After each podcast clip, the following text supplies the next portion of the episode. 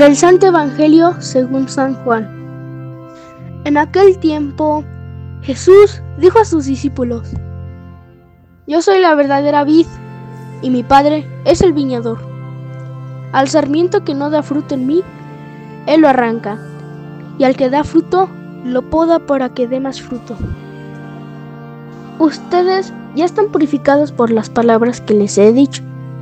Permanezcan en mí y yo en ustedes como el sarmiento no puede dar fruto por sí mismo, sino permanece en la vid. Así tampoco ustedes, si no permanecen en mí. Yo soy la vid, ustedes los sarmientos, el que permanece en mí y yo en él. Ese da fruto abundante, porque sin mí nada pueden hacer. El que no permanece en mí se le echa fuera, como el sarmiento, y se seca, luego lo recogen lo arrojan al fuego y arde. Si permanecen en mí y mis palabras permanecen en ustedes, piden lo que quieran y se les concederá. La gloria de mi Padre consiste en que den mucho fruto y se manifiesten así como discípulos míos. Palabra del Señor.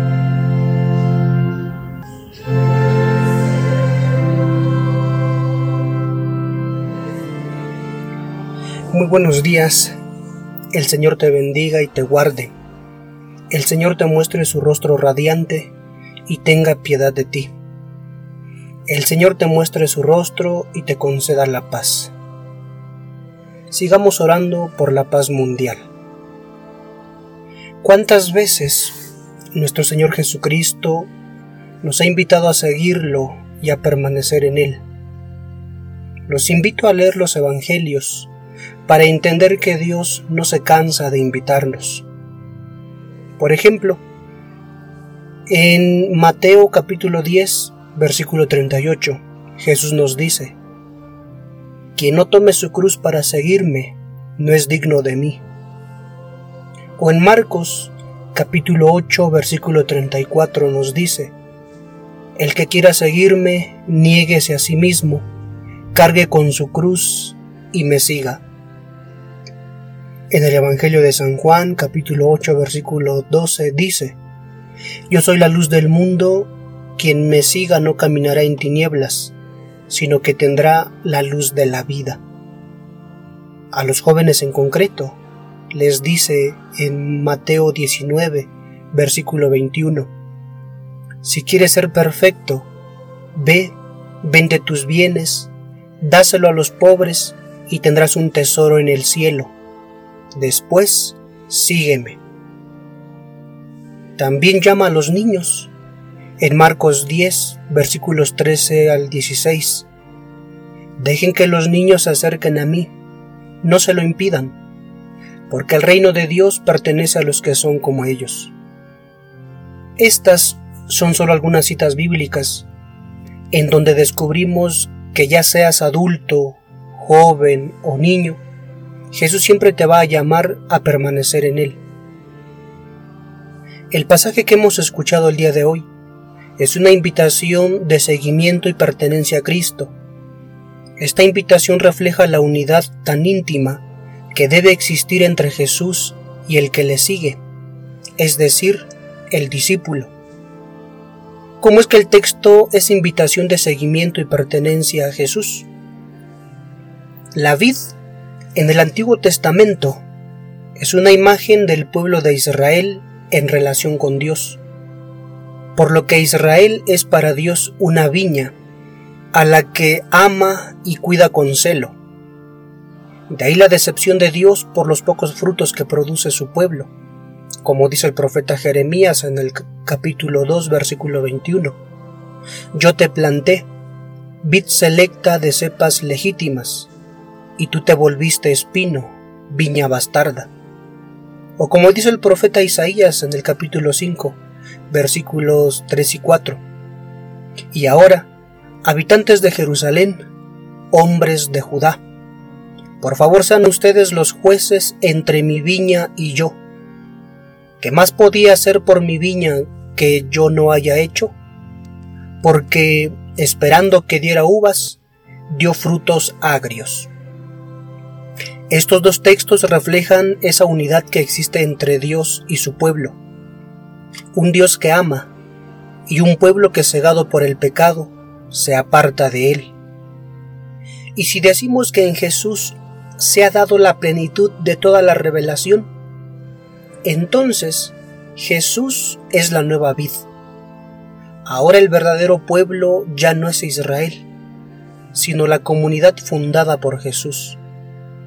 Es aquí donde descubrimos la invitación de seguimiento y pertenencia en la unidad que existe entre Jesús y el discípulo, o la unidad que se da entre la vid y el sarmiento.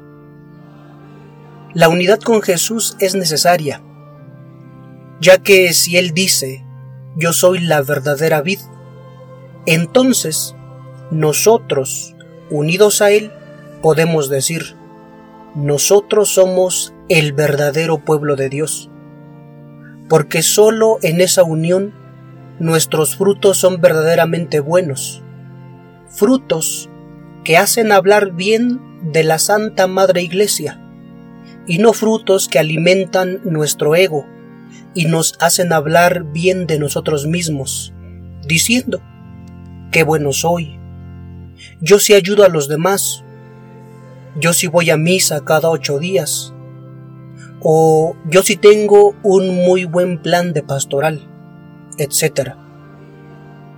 Como bautizados, si te preguntaran, ¿a quién estás unido? ¿Qué responderías? ¿A tus hijos?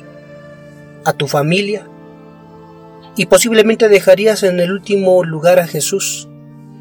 O quizá Jesús no aparecería en tu respuesta. Ten presente que como bautizado, una vida lejos de Cristo es una vida que se vuelve vacía. Sin Él no damos frutos buenos como pasó a Israel. Sin Él somos personas sin felicidad. Que esta invitación a seguir a Jesús en la unidad se vea reflejada, primero, en una vida de oración, pero una oración diaria. Segundo, en el buen trato que tengamos con los demás. Y tercero, en la vivencia diaria de los sacramentos. Y no necesariamente participar diariamente de los sacramentos, sino vivir día a día lo celebrado en el sacramento, concretamente en el sacramento de la Eucaristía, en la misa dominical. Y que quede claro que nuestra unidad no es fruto de nuestro esfuerzo humano, sino que viene del mismo Jesús, que nos une a Él por el amor que nos tiene. Y si estás unido a Él, ¿qué más puedes desear? Oremos diciendo, Dios que perdonas, líbranos de las memorias dolorosas del pasado, que hieren nuestra vida cristiana compartida. Condúcenos a la reconciliación, para que a través del Espíritu Santo podamos superar el odio con el amor, la ira con la amabilidad y la sospecha con la confianza. Te lo pedimos en el nombre de tu Hijo amado, Jesucristo nuestro Señor. Que así sea.